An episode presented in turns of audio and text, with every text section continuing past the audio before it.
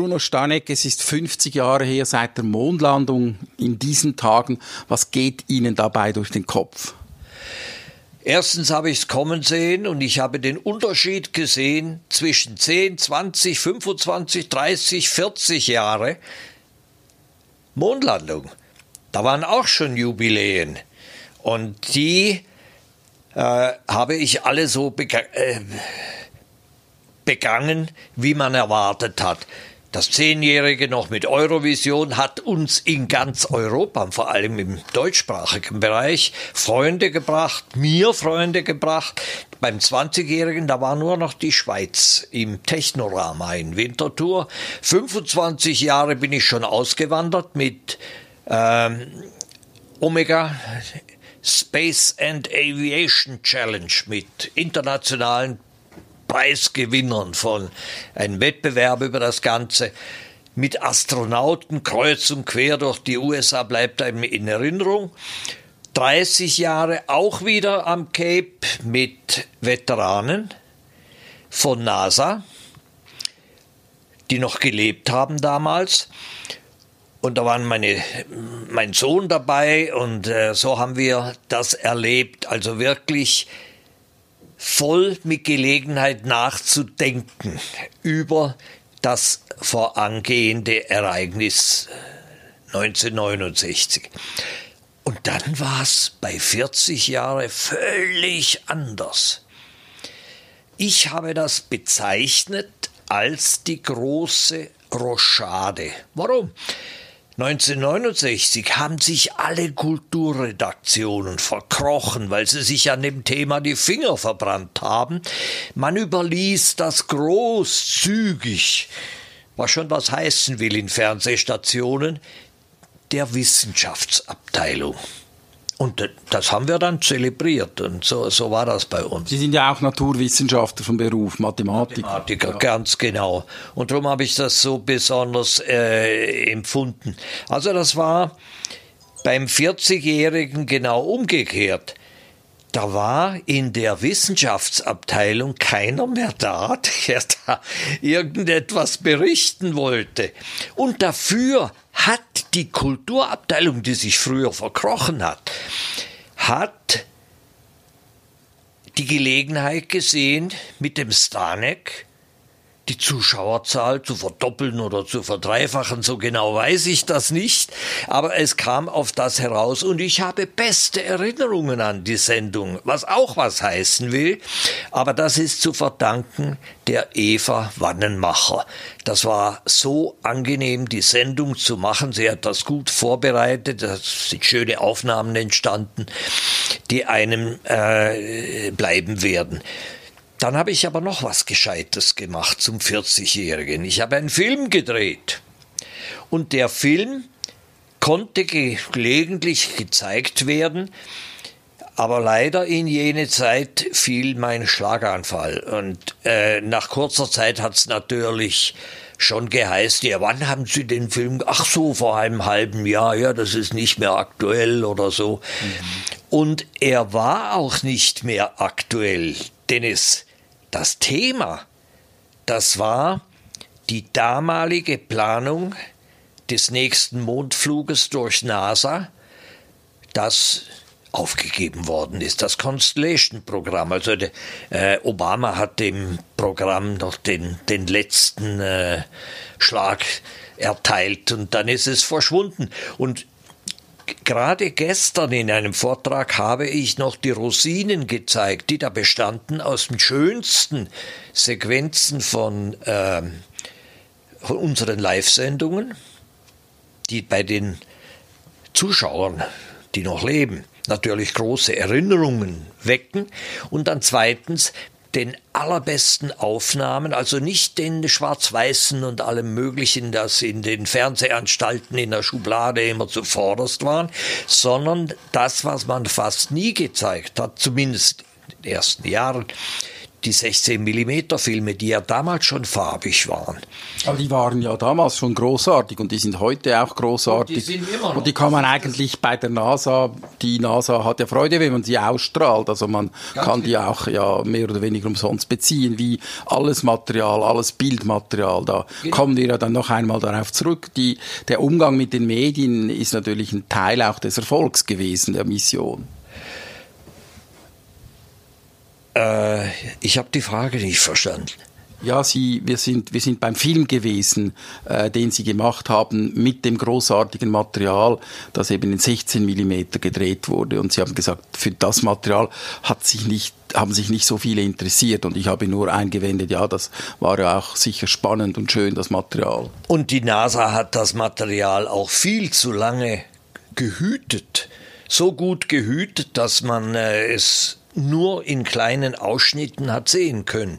Ich habe mir dann mal 80 Gigabyte heruntergeladen, also irgendwo eine Tür aufstand. Und äh, das ist das Material, das ich dann in dem Film verwendet habe. Heute ist es das einmaligste Material, das eigentlich auch alle Zweifel nehmen würden, dass das nicht stattgefunden hat. Für jeden normalen Menschen mindestens. Es gibt natürlich noch andere das ist ja dann auch noch einmal ein anderes Thema, die, die ganzen Verschwörungstheorien. Aber jetzt haben wir das 50-jährige Jubiläum und wenn man sich jetzt ein bisschen durch die Medien äh, äh, schaut, da ist schon doch sehr, sehr viel los. Also äh, Fernsehstationen bringen eigentlich ganze Abende äh, die Geschichte der bemannten Raumfahrt, die Geschichte der Mondlandung. Äh, Zeitungen machen Sonderbeilagen. Also es kann sich kein Medium kann sich diesem äh, Thema entziehen. Das ist so. Aber das war auch schon beim 20., 30. und 40. Jahrestag so.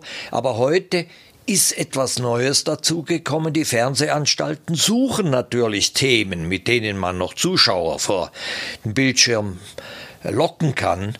Und das ist mit äh, 50 Jahre Mondlandung natürlich auch aufgrund von einem langen Zeitraum, wo so viele Leute keine Erinnerungen mehr haben daran, nur noch die Ältesten. Ähm, ist das der Fall. Und äh, so muss man schon verstehen, dass die das haben wollen. Aber für mich sieht es wieder anders aus.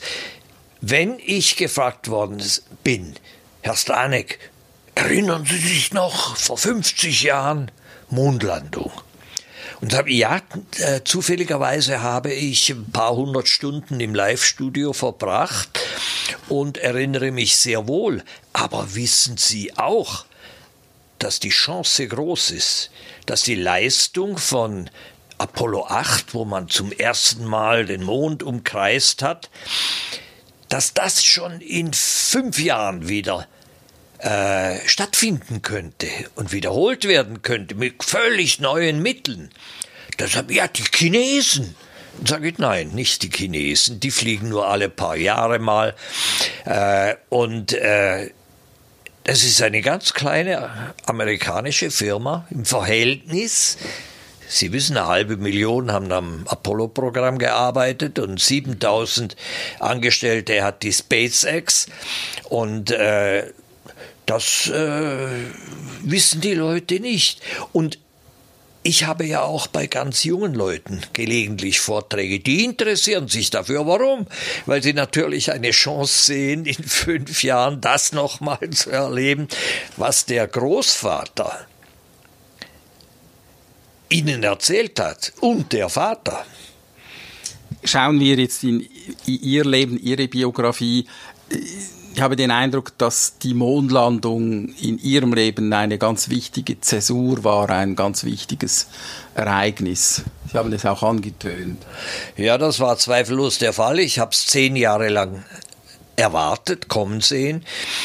Und weil ich äh, von der Raumfahrt begeistert war, war das schon äh, etwas, was man sich äh, nicht entgehen lassen wollte. Und darum habe ich mich sehr gut vorbereitet, wollte auch, nachdem ich ja die Berichterstattung von Mercury Gemini, Gemini in der Schweiz ein bisschen mitverfolgt habe, nicht dem Zufall überlassen, wie das gemacht würde. Und so war dann auch das war das auch. Der Start von Apollo 7, das war der erste Testflug mit der Kapsel, der ist völlig schief gegangen. Also die äh, Medien haben gewütet, weil das so weil es nicht geklappt hat. Weil, nicht. Ja, weil, weil, weil die, die Sendungen nicht geklappt haben. Sie waren unerfahren, die Leute. Und ich habe zufälligerweise, das ist der Zufall, meine Dienste in dem Moment zur Verfügung gestellt, wo dem Leiter äh, der Abteilung am Fernsehen, dem Dr. Stäuble, all diese Kritiken auf und Rezensionen äh, auf, auf einen äh, Tisch geflattert sind. Und dann haben wir das getestet, mal mit mir gemacht und dann kamen die schönen Sendungen, Apollo 8, die ich schon angetönt habe, mit der ersten Mondumkreisung, den schönen Bildern. Ähm, das äh, war der die Zäsur in dem Sinn. Ich war ja Doktorand an der TH und ein Assistent. Und dann ist man plötzlich weg äh, vom, von der Arbeit. Aber ich habe das weitergemacht und konnte meinen Vorgesetzten, Professor Stiefel, mit der Zeit nicht einmal mehr sagen. Äh, das ist der Informatiker, der Informatikpionier an der ETH Zürich, Professor Stiefel. Mathematiker und Computer. Äh, der erste Nutzer im großen Stil, interessiert an Himmelsmechanik und natürlich dann an der Raumfahrt. Und da wollte ich hin und in dem Institut war ich zu der Zeit als das Fernsehen stattgefunden hat, dann konnte man den Professor nicht immer so fragen, Herr Professor, darf ich? Denn wenn, wenn er gesagt hätte, nein, Sie dürfen nicht, dann hätte ich trotzdem gehen müssen. Und das ist unanständig bei einem also be besser gar nicht fragen und einfach gehen. Ja, genau. Ist das auch so ein bisschen ein Tipp, den Sie den Jüngeren heute geben? Ich habe dann die Formulierung gefunden, ich muss leider. Und das hat dann im Allgemeinen geklappt. Anyway, äh, das war die Zäsur. Ich habe dann gesehen, es gibt noch andere Tätigkeiten als an einer Hochschule nach irgendeinem akademischen Job zu suchen. Ich hatte einen wunderbaren Start als Mathematiker, aber meine Hobbys waren stärker.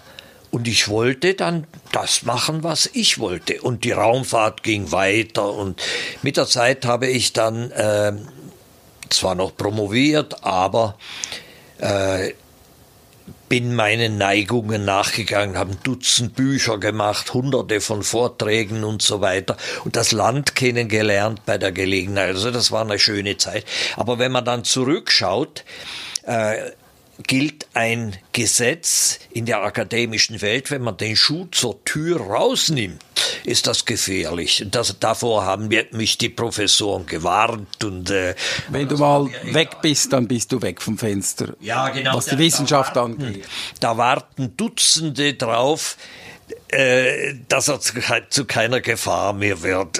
Sie haben einfach Ihren eigenen Weg genommen. Ganz genau, und das hat mich nie gereut. Das ist ja auch wäre ja auch ein guter Rat an äh, Junge heute eben den eigenen Weg zu verfolgen und nicht so fest auf diese akademischen Meriten zu schauen. Ganz genau, und das haben andere auch gemacht, wie wir heute. Was ich damals noch nicht wusste, da gab es noch kein Elon Musk, der hat das auch gemacht, kein Steve Jobs, der hat das auch gemacht.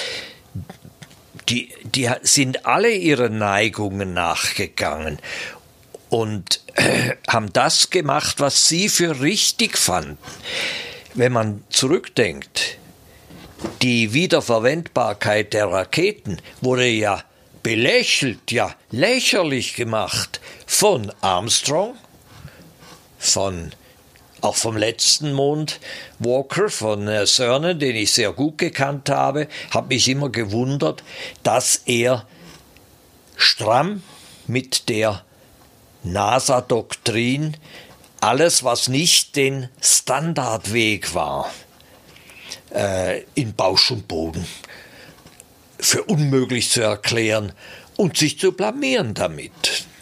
Gehen wir jetzt noch einmal zurück. Sie haben gesagt, die ganze Liebe zur Raumfahrt, das Interesse, das sei bei Ihnen schon zehn Jahre vor der Mondlandung geweckt worden. Das war also 1959. Hat das etwas mit dem Sputnik-Schock zu tun? Oh ja, ich habe den Sputnik äh, verfolgt damals am Radio, weil es keine andere Möglichkeit gab. Ich habe erst ab 1961 Voice of America verfolgen können auf Kurzwelle, weil ich genügend Englisch konnte. Und äh, da habe ich dann gemerkt beim Vergleich der Originalmeldungen aus Amerika mit der Schweizer Berichterstattung, dass zum Beispiel Raketenstarts der Amerikaner immer nur dann gemeldet wurden, wenn sie schiefgelaufen sind Umgekehrt bei den Russen immer nur, wenn sie gelungen sind. Da hat natürlich Agentur TASS dafür gesorgt. Die haben nur dann eine, eine Verlautbarung herausgegeben. Wenn es schiefgegangen ist, hat man nichts gehört, selbst wenn 100 Tote zu beklagen waren. Und wenn man das beobachtet, als, naja, ab 14, 15, 16-Jähriger, dann ist mit der Zeit die Lust gewachsen, die Leute besser zu informieren. Ich hätte damals nicht gedacht, dass ich das jemals würde tun können. Aber als dann die Gelegenheit sich ergeben hat, wo man mir gesagt hat, ja, können Sie am Dienstag anfangen, da habe ich natürlich nicht lange gezögert und ja gesagt. Und was haben Sie dann genau angefangen an jedem Dienstag? Es ist so, wir haben von dem Brief gesprochen, der, den ich geschrieben habe an den äh, Dr. Stäuble.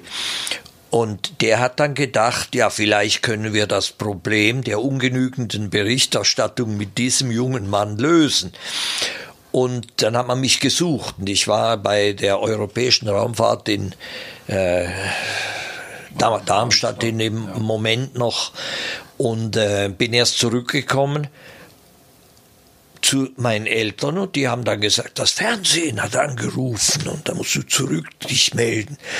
Das war, glaube ich, am Freitagabend oder am Samstag und dann bin ich am Sonntag an der Florastraße 44 in Zürich aufgetaucht. Also im Zürcher Seefeld? Im, im Seefeld und, und, die haben mich unter die Lupe genommen. Ja, waren Sie mal dort? Und ich habe dann gesagt, ja, ich habe das besucht. Das war ja eine Verrückt, Verrücktheit als, äh, als äh, Student noch äh, in Amerika überall zu versuchen hinzukommen, wo man, wo man einem sagt, na, Bruno, you won't see anything. Du wirst überhaupt nichts sehen dort. Und ich bin trotzdem gegangen. Aber am Schluss konnte ich eben sagen, ja, ich war dort und habe das gesehen. Sie haben dann mehr gesehen, als man Ihnen gewissermaßen gesagt hat. Ja, genau. Vor allem für einen Interessierten war das äh, eine Offenbarung. Diese Reise, zwei Monate in, äh, von Kalifornien bis Florida. Und die haben dann gedacht, ja, wir probieren es mit dem Mann. Und das, die Sendung war dann am Dienstag. Also die, ich kann Ihnen genau sagen, die Daten waren 11. Oktober war der Start, der misslungene beim Fernsehen. Am 22. war dann die Landung. Man hat damals erst Start und Landung, das war ja nur der Kapseltest. Und äh, das war dann der Dienstag. Und äh, dann haben wir es probiert. Und für mich war das unvorbereitet genau anderthalb Stunden Sendung. Und das ist wunderbar gegangen. Der Tagesanzeiger hat gesagt, also ja, vor allem wieder der Reportage gewohnte Bruder Stanek. Dabei war das für mich das allererste Mal. Das Einzige, was ich wusste, war Bescheidenheit des eine Zier. Und ich habe immer zunächst geschaut, ob die beiden Moderationskollegen, ob die etwas sagen wollten und habe mich erst zum Wort gemeldet, auch wenn ich wusste, dass ähm, meine Aussage genau in die Mitte treffen würde zu dem, was man wissen wollte in dem Moment, auch wenn ich sicher war.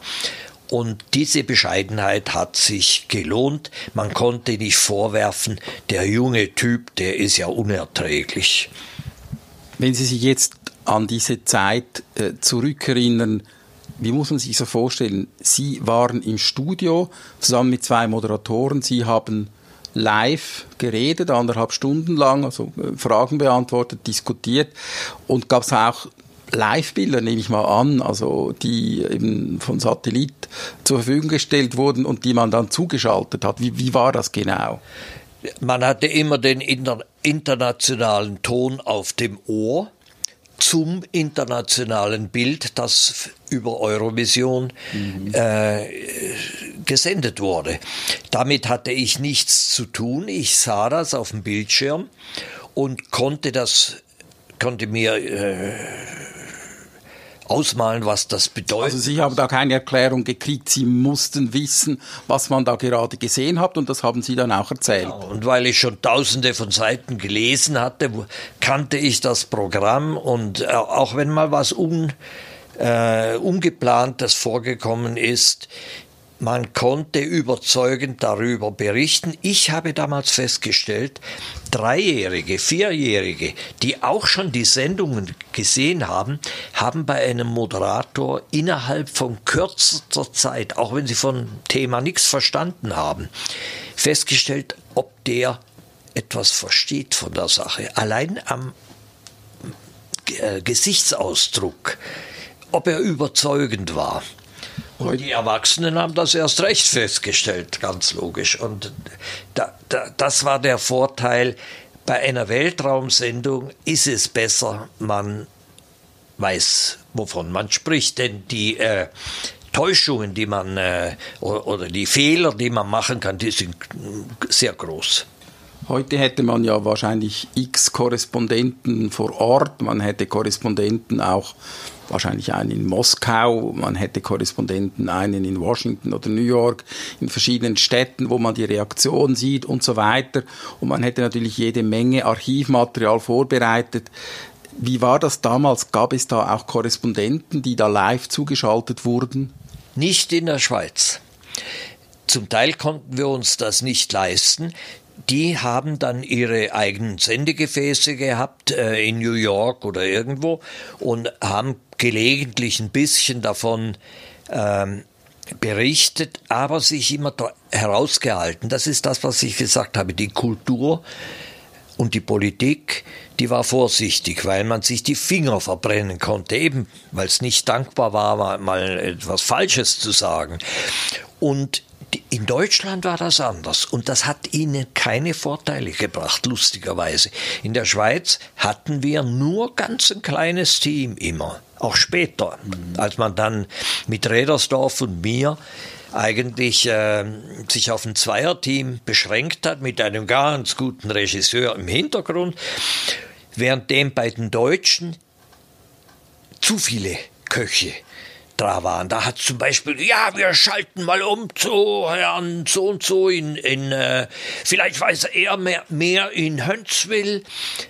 Ja, wir hören gerade, dass äh, er ist nicht äh, erreichbar und so ging es dann. Also schalten wir um nach äh, Houston und sagen mal, ja, wir wissen auch nicht mehr. Also schalten wir wieder zurück und das war alles sehr nervös und bei uns war man ganz ruhig auch wenn was schiefgelaufen ist. Ich habe gespürt, weil ich ja gleichzeitig Vorträge hatte in der Schweiz, ich habe gespürt, äh, die Leute waren sehr beunruhigt bei diesen Flügen, vor allem wenn, wenn dann äh, Panik verbreitet worden ist. Und da waren die Zuschauer einem dankbar, wenn man begründet sagen konnte, ja, man hat jetzt noch nie mögliche, warten wir mal ab, in fünf Minuten wissen wir, ob das gefährlich war. Und dann, ja, wir können Entwarnung geben, haben wir ja gesagt vor fünf Minuten. Und das war eben das äh, Spezielle von einem jungen Typ, der die Nerven behielt und auch behalten wollte und überhaupt keine Lust hatte, zu dramatisieren. Das heißt, Sie haben jeweils auch gemerkt, wenn etwas nicht geklappt hat. Das ist ja nicht selbstverständlich. Ganz genau. Und äh, man war ja auch besser informiert. ich habe viel später eine Formulierung gefunden, die tönt jetzt sehr eingebildet und böse. Die lautet folgendermaßen, es ist leichter, einen extrovertierten Himmelsmechaniker von der TH in einen Fernsehjournalisten zu verwandeln, als jenen umgekehrt wieder 15 Jahre auf die Schulbank zu setzen. Und es ist eben leider so gewesen. Der, die Fernseherfahrung hat einem wenig geholfen. Also man musste einfach wissen, was ist möglich, was ist physikalisch möglich und äh, was ist gefährlich und so weiter. Die Zusammenarbeit mit Rädersdorf, die war dann sehr, sehr gut, weil er selber Pilot war und genau wie wusste, wo er bei mir Antworten finden konnte und ich wusste, wo ich etwas an ihn zurückgeben konnte und das hat dann gut geklappt. Das heißt, Sie waren ein gutes Team. Nun war die Mondlandung wahrscheinlich eines der größten Medienereignisse des 20. Jahrhunderts.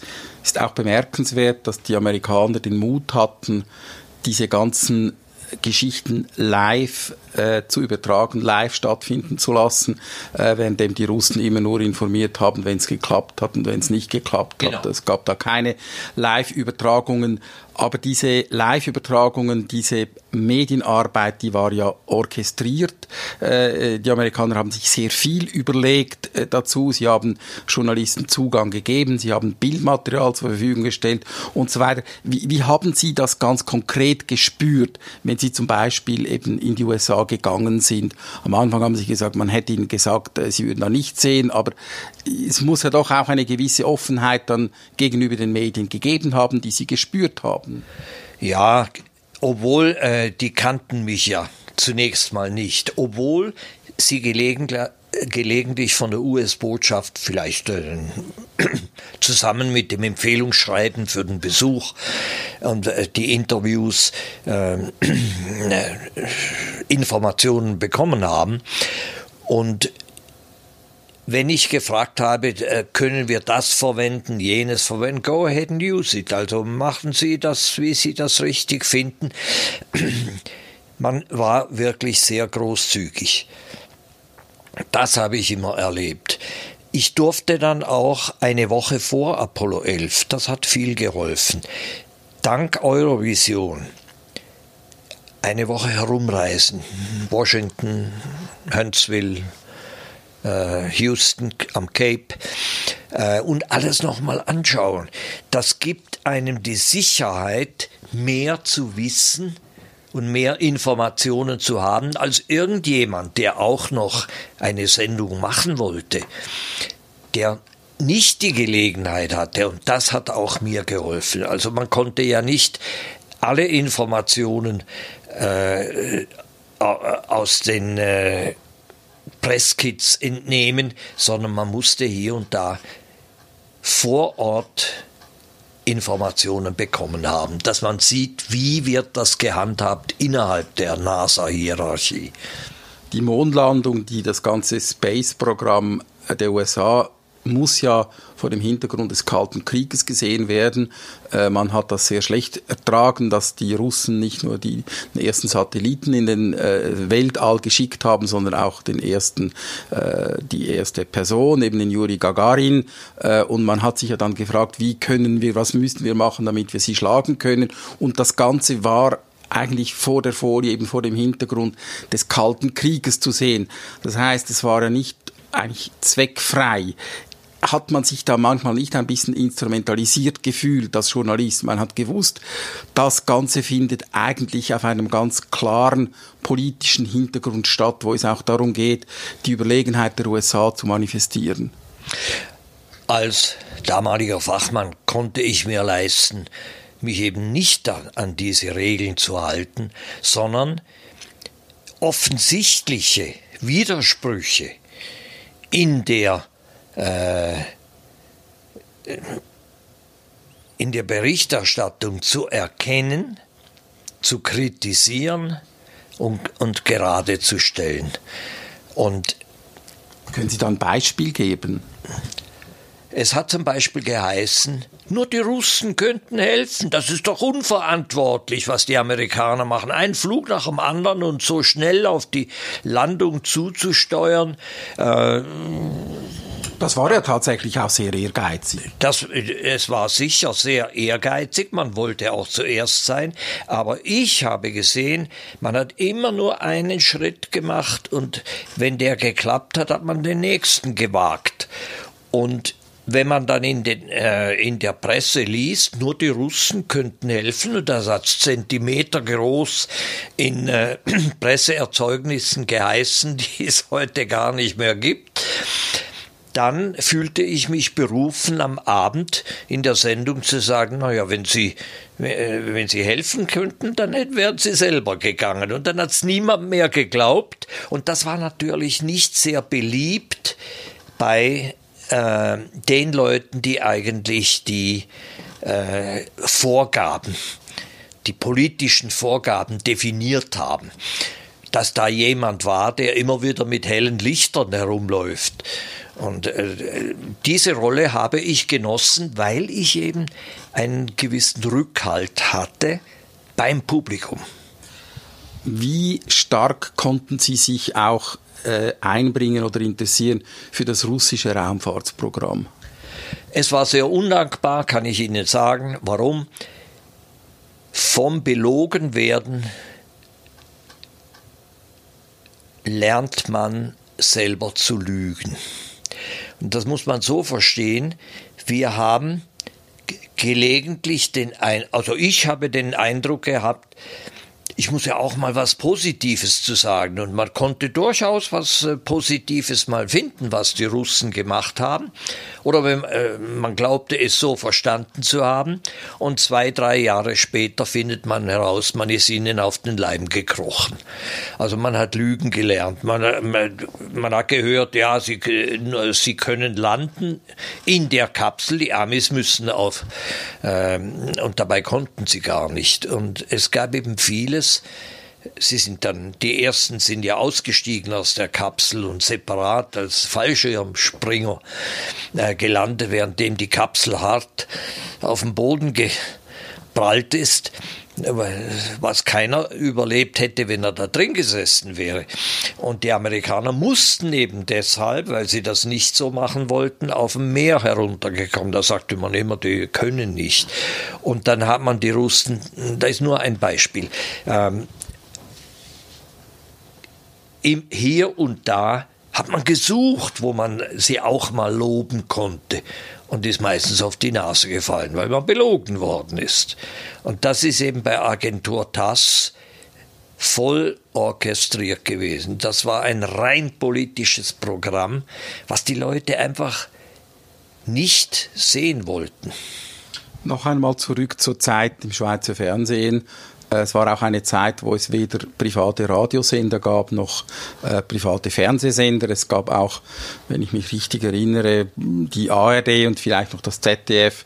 Und mit diesen drei Programmen äh, war dann auch, auch schon Schluss für das Publikum. Das heißt auch, sie hatten eine wahnsinnige Reichweite und sie waren gewissermaßen, heute würde man sagen, ein Promi. Also eine prominente Figur. Innerhalb der Schweiz, die Deutschen, die haben uns gar nicht ungern auch gehört. Und zwar aus dem Grund, weil wir ein kleines Team waren, wir haben nicht sehr nervös berichtet und oft hatte ich Demonstrationsmaterial, zum Beispiel schon an der TH gerechnete Trickfilme oder Informationen, die an europäischen Fernsehstationen nicht vorhanden waren.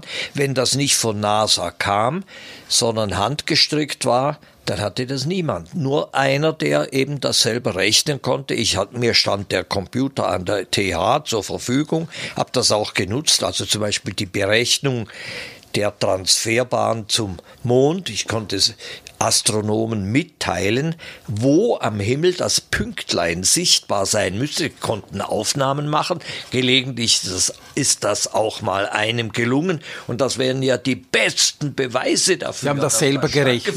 Ja, Sie haben das selber gerechnet. Ich habe das selber gerechnet. Und das, ich war stolz, hatte die volle Unterstützung vom Professor Stiefel, der hat sich gefreut, dass sein Institut äh, an die Öffentlichkeit treten konnte, äh, war schon vorher äh, führend, aber dass da nochmal ein junger Typ dazukommt, das war immer gut. Aber jetzt äh, hat man sie auf der Straße erkannt, äh, eben das ist der Bruno Stanik vom Fernsehen, oder war das nicht der Fall? Ja, ja, das hat man sicher äh, erkannt, aber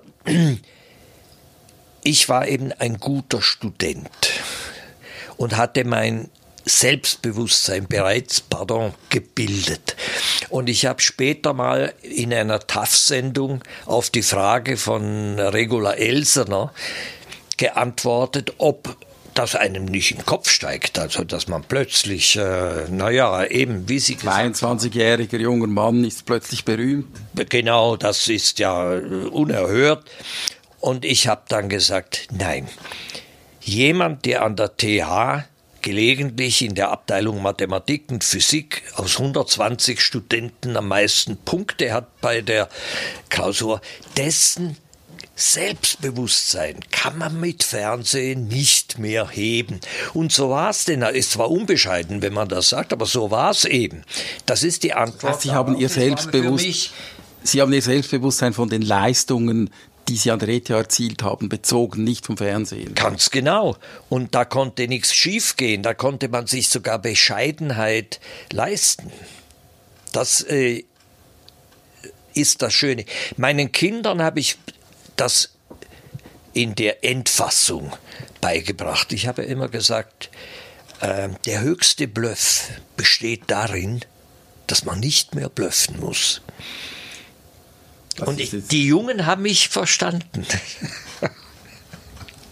Ja, ich verstehe das. Das ist allerdings recht, äh, eine recht abstrakte Vorstellung. Wenn wir jetzt das Ganze noch einmal anschauen, aus 50 Jahren Distanz, es wurde ja gerade auch unheimlich viel geschrieben, Fernsehsendungen, Radiosendungen. Worin glauben Sie aus heutiger Sicht bestand dann die Leistung dieser Mondlandung?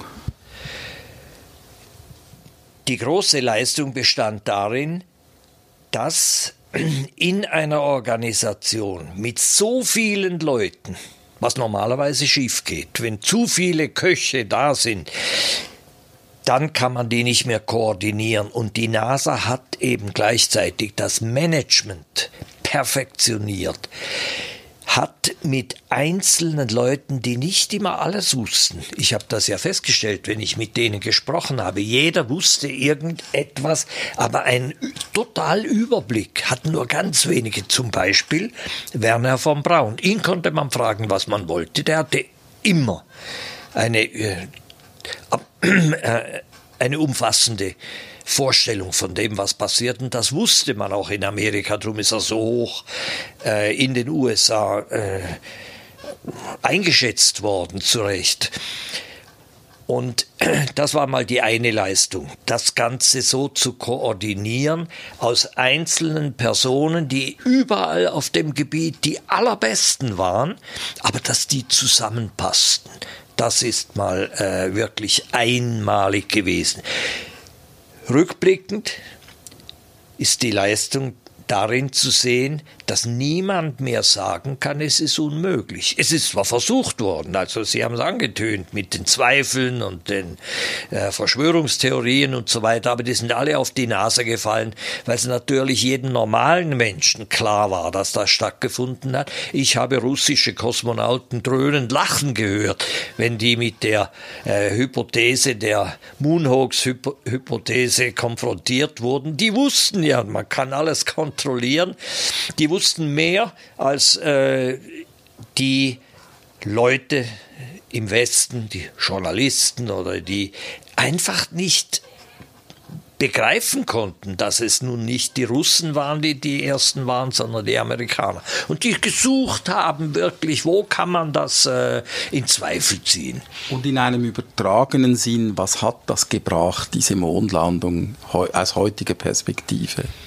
Die NASA hat 1200 Patente veröffentlicht während der Entwicklung. Es ist ja eine Non-Profit Organization. Das heißt, NASA durfte nicht rentieren. Also hat sie Patente weitergegeben an die Industrie und die wurden dann wirklich äh, ausgenutzt und hat die Wirtschaft in ganz großem Stil befruchtet während der Zeit. Also es ist, stellen Sie sich vor, die Jumbo-Jets, die zu der Zeit flogen, die sind mit konventioneller Navigation erst wenn sie näher herangekommen sind in New York, auf ein paar hundert Meter genau, äh, an den Flughafen gekommen und sind äh, haben dann ihren Landeplatz gefunden. Und dann plötzlich war die Trägheitsnavigation da. Und die war viel genauer, noch nicht so genau wie heute, GPS, logisch, aber auf einen Schlag hat die Trägheitsnavigation zum Beispiel, das war eine von vielen Technologien, die direkt vom Mondprogramm kamen. Stellen Sie sich vor, drei Kreisel hintereinander, die sich nicht verstellen und dann über Stunden bis nach New York äh, ungestört weiter rotieren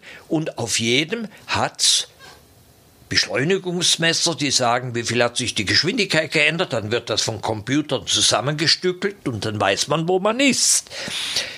Das war unerhört. Vorher sagte man, das wird nie funktionieren, das ist nie genau genug.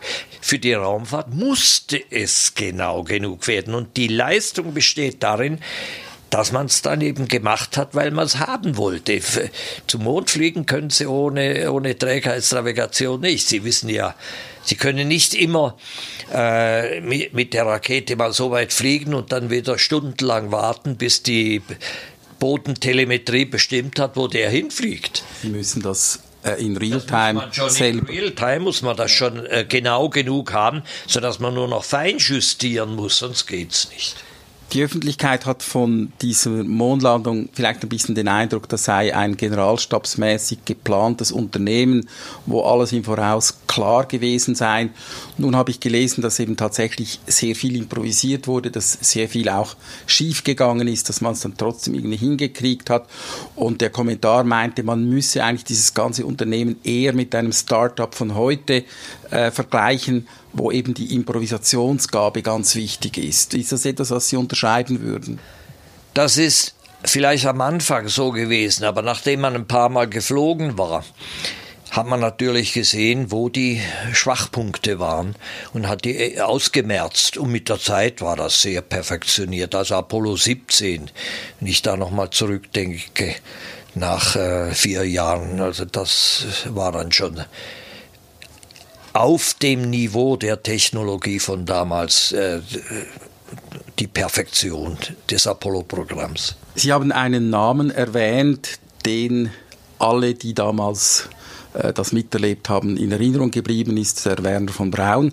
Äh, er war ja ein Deutscher, er war der Erfinder oder ein Ingenieur des äh, V1, V2-Programms unter Hitler und V1 und V2 steht für Vergeltungswaffe. Er hat in Peenemünde gearbeitet und hat eine sehr zwielichtige Rolle gespielt. Er ist auch Mitglied der SS gewesen, konnte nachher trotzdem die Staatsbürgerschaft in den USA erreichen. Wie haben Sie diese Figur erlebt, diesen Werner von Braun? Also ich war absolut überzeugt von ihm. Ich habe Ihnen das gesagt, mal äh, fachlich. Und dann wusste ich eben auch, welche Kräfte mit Fake News versucht haben, seine Reput Reputation zu schmälern. Das ist geschehen in ganz widerwärtigem Maß. Seine Frau hat immer wieder gesagt, er hat darunter gelitten, unter diesen Ungerechtigkeiten und das hat ihn schließlich früher als nötig ins Grab gebracht. Er ist ja gestorben mit äh, 65, 1977, jung, ja. relativ jung. Und äh, innerhalb der NASA hatte er auch seine Probleme, ganz einfach wegen der Bürokratie. Er wusste, was man hätte machen müssen und keiner hatte den Überblick wie er. Und da ist, er hat mal gesagt, gebt uns die Gelegenheit zu zeigen, dass es so geht. Bringt uns um, machen wir das schriftlich, bringt uns um, wenn es uns nicht gelingt. Aber um Himmels willen, stört uns nicht immer bei der Arbeit mit Einwänden, die überhaupt keine wissenschaftliche oder technische Grundlage haben. Und das hat ihn auch äh, sehr äh, genervt. Aber wenn Sie sagen Fake News, die Biografie von Werner von Braun, die wurde ja mittlerweile auch von der Geschichtswissenschaft aufgearbeitet. Äh, seine Rolle beim V1-Programm, auch seine, sein Engagement für die Raketen schon vor dem Zweiten Weltkrieg, das ist ja alles bekannt, auch die Umstände, unter denen er in die USA gekommen ist.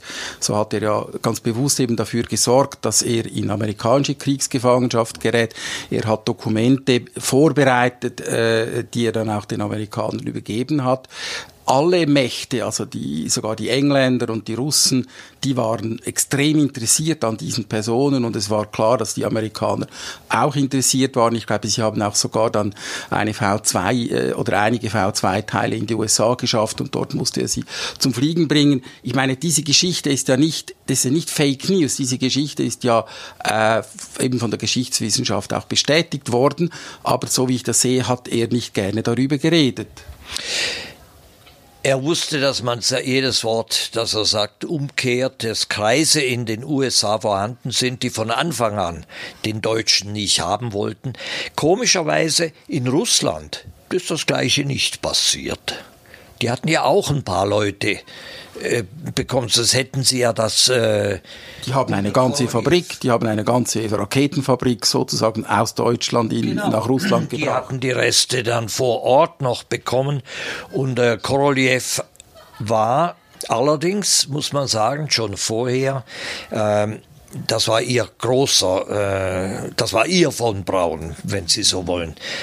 Ähm, er äh, hat dass er alles auch selber machen müssen. Er hat auch für den Krieg gearbeitet, aber wurde nie dafür kritisiert. Nur eben von Braun, weil eben das das einzige war, das man gegen die Amerikaner ähm, vorbringen konnte. Den von Braun, dass der unter Zwang bei der SS war ich habe kürzlich wieder von einem Fall gehört in der DDR, ganz ähnlich. Da hat doch einer mit 19 kurz vor der Wende noch den Auftrag bekommen, als inoffizieller Informant des Geheimdienstes aufzutreten, was später ge gereicht hat, dass er im Westen keinen gescheiten Job mehr bekommen hat. Und dann äh, kam die Wende und dann äh, konnte er nach Westen gehen, wurde ein gefeierter Fernsehstar. Ich habe den kennengelernt im Europapark und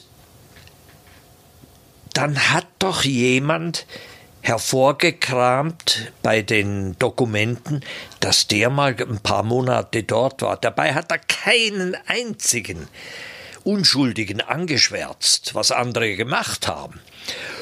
Und trotzdem wurde er von der ARD entfernt. Er ist so gut, er kann auch bei privaten leben. Äh, das ist schon klar. Aber mich hat das erinnert, wenn man etwas sucht, findet man. Hm? Und bei von Braun war das eben auch der Fall. Ich habe den Mann so kennengelernt, der wollte einfach Raumfahrt betreiben. Äh, und er sah die Möglichkeit in seinem Leben, Raketen in den Weltraum zu schicken. Und das hat er, äh, hat er dann gemacht und hat auch nicht gezögert, all das abzustreifen, was er unter Zwang in Deutschland machen musste und seine Dienste voll den USA zur Verfügung zu stellen. Und das war natürlich auch einigen nicht ganz äh, äh, geheuer, die eben, denen eben unangenehm war, dass die Amerikaner eben führend geworden sind in der Welt. Wie waren die Begegnungen mit Werner von Braun? Hat er überhaupt sich Zeit nehmen können, um ja. da mit einem kleinen, jungen Schweizer Studenten zu reden. Ja, ich war nicht mehr Student damals, als ich ihn getroffen habe. Und ich bedanke mich nachträglich beim äh, Verkehrshausdirektor von damals war Alfred Waldis, Alfred Waldis, dass er mir eben, ich glaube, das waren 20 Minuten, Gelegenheit gegeben hat, mit ihm zu sprechen. Und ich habe gemerkt, der Mann hat auf alles eine gute Antwort gegeben. Äh, er hat sofort gesehen, worauf es ankam, schneller als ich äh, die Frage formulieren konnte.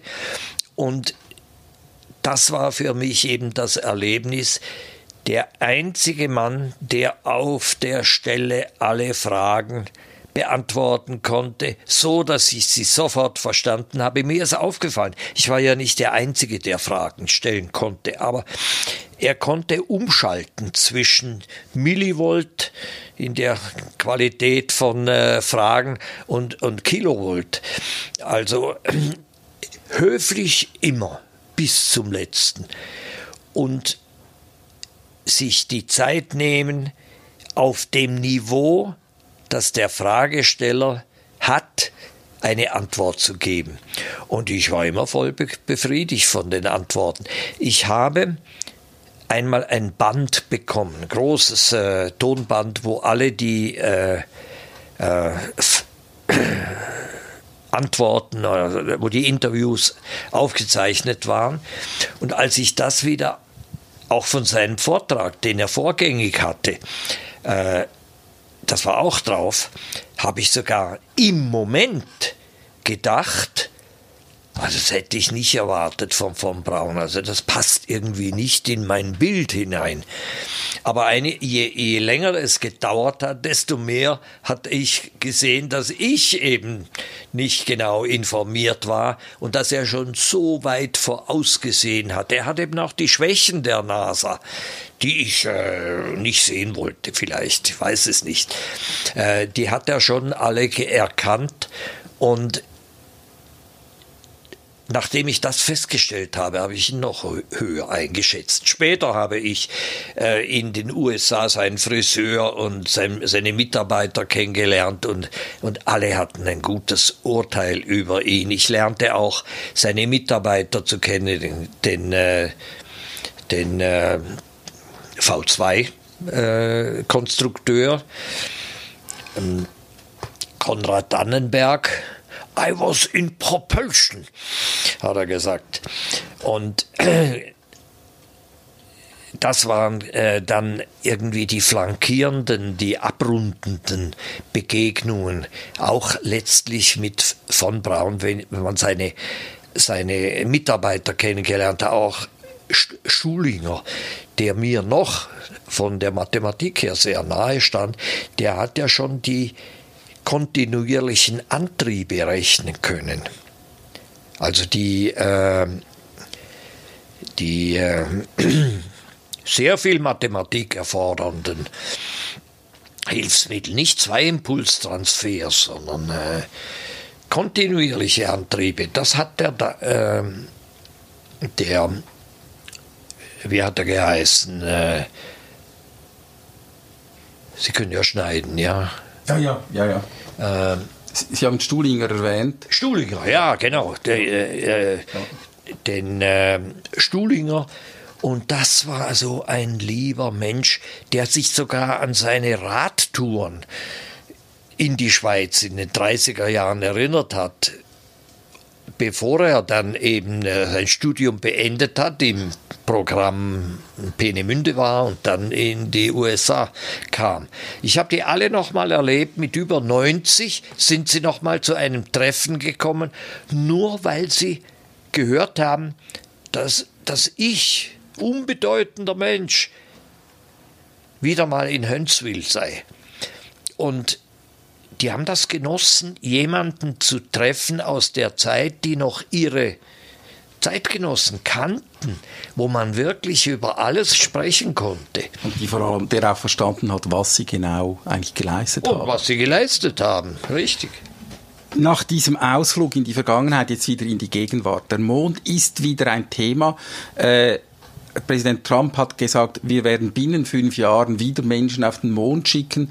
Äh, es hat verschiedene Mondmissionen gegeben. Also die Chinesen haben ein unbemanntes Fahrzeug auf die Rückseite des Mondes äh, schicken können. Die Inder wollen auch auf den Mond. Im Moment ist es noch nicht geglückt. Äh, woher jetzt wieder dieses Interesse für den Mond? Dass sie alle Menschen in egal welchem Land sind begeistert davon. Das, waren, das war immer so. Auch in den verschiedensten Kulturen haben sich schon vor Hunderten und Tausenden von Jahren die begeistertsten und die kundigsten intelligentesten für das Thema des Außerirdischen interessiert. Sie haben den Mond beobachtet, haben vielleicht einiges mehr äh, schon erkannt, wie der läuft um die Erde und äh, währenddem demokratisch erdrückende Mehrheit äh, überhaupt keine Ahnung hatte, was sie am Himmel gesehen haben. Und äh, das war später auch immer so. Es war immer eine kleine Minderheit, die äh, das alles verstanden hat. Und es gibt das bei den Chinesen und alle sind begeistert, vor allem nachdem sie gesehen haben bei der Mondlandung, dass das alles funktioniert. Aber was man nicht sehen kann, äh, oder was viele nicht begreifen wollen, mit den Raketen, welche die NASA übernommen hat aus der Vergangenheit, und das sind, schauen Sie sie an, die haben alle auf den Seiten die Starthilfen, die es braucht, weil das zentrale Triebwerk, das eigentlich alles machen müsste, wenn man es könnte mit einer Stufe, nicht fertig bringen, sodass man das wegbringt. Aber das ist eine Materialschlacht und das wird nie weiterführen. Das hat man ja gesehen. Darum ist 50 Jahre nichts passiert. Bis eben einer gekommen ist, der einstufig fliegen kann. Die Science Fiction hat immer Raumschiffe gezeichnet, die einfach fliegen konnten. Ja, das war eine Stufe wie ein Flugzeug. Das ist gestartet und wurde wieder nachgetankt, kam zurück und äh, da konnte man sich vorstellen, dass das nachhaltig ist, dass man es auch finanzieren kann. Aber dann kamen die Wegwerfraketen, die Einwegraketen und auf dem Niveau sind Chinesen, Russen, Inder und die NASA letztlich stecken geblieben. Jetzt, Sie haben das erwähnt, der Präsident hat deklariert, wir wollen wieder gehen. Das ist schnell gesagt. Aber da, sein mittleres Management weiß genau, dass es nicht funktioniert.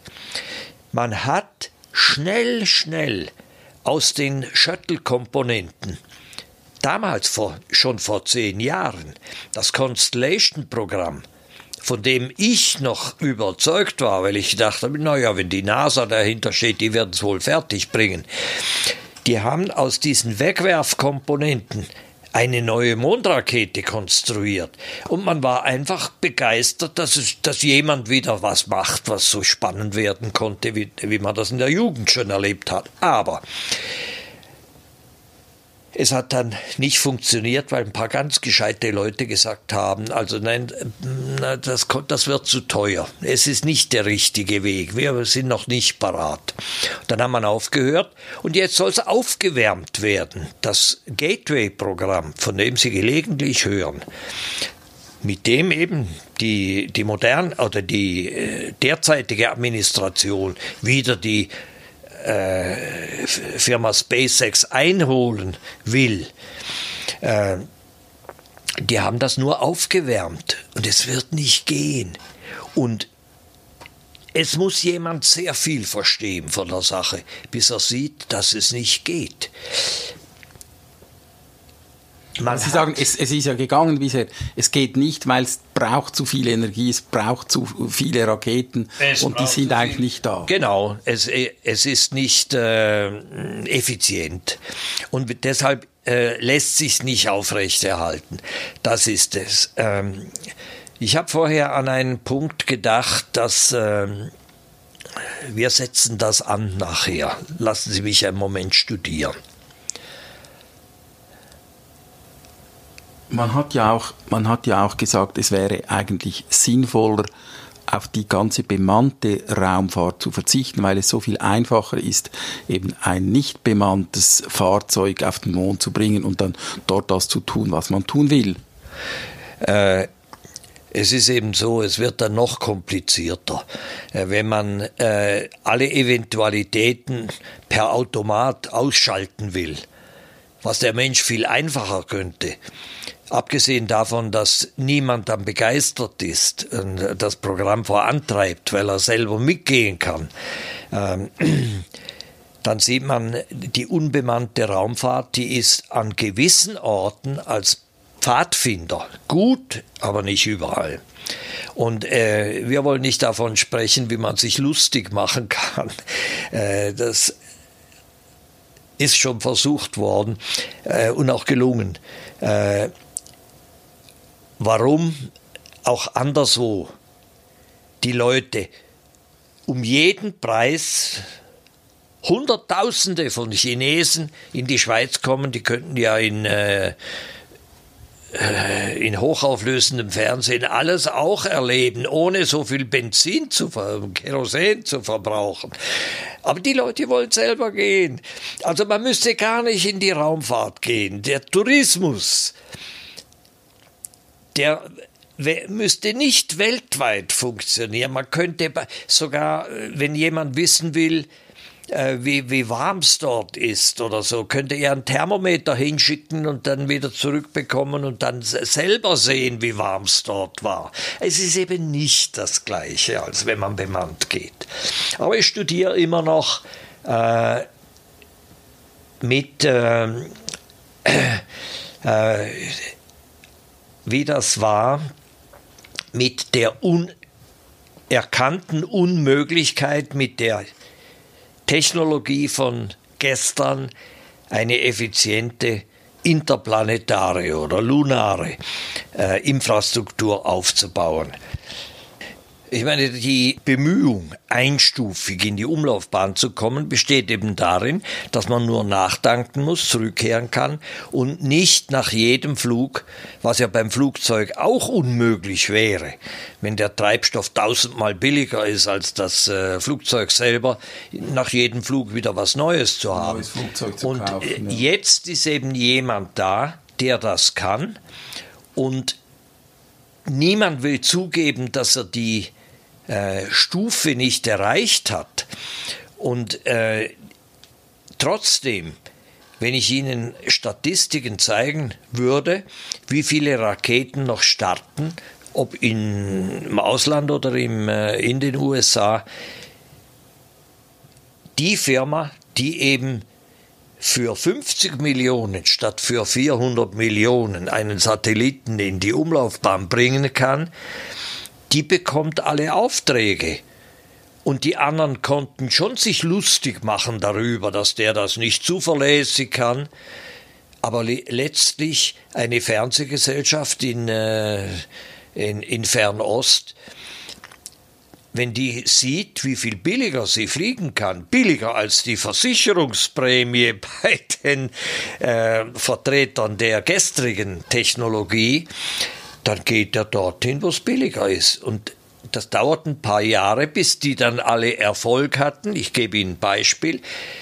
Der Start von allen Iridium-Satelliten, Telefonsatelliten, der hat von Anfang an auf die äh, Wiederverwendbarkeit gesetzt und er hat gewonnen. Der hat alle seine Satelliten heute oben und er ist viel billiger gestartet. Niemand hätte sich das sonst leisten können. Und äh, das Vorbild hat dann Schule gemacht. Den haben andere auch angefangen. Und es geht immer mehr. Der, der Kampf ist zu vergleichen mit dem Kampf zwischen äh, den Batterieautos und äh, den Benzinvergasern. Das ist ein Rückzugsgefecht, der mit vielen Wenn und Aber und Jammern äh, noch ein paar Jahre dauern wird, aber er ist nur zu gewinnen durch eine Technologie, die eben von Anfang an besser ist.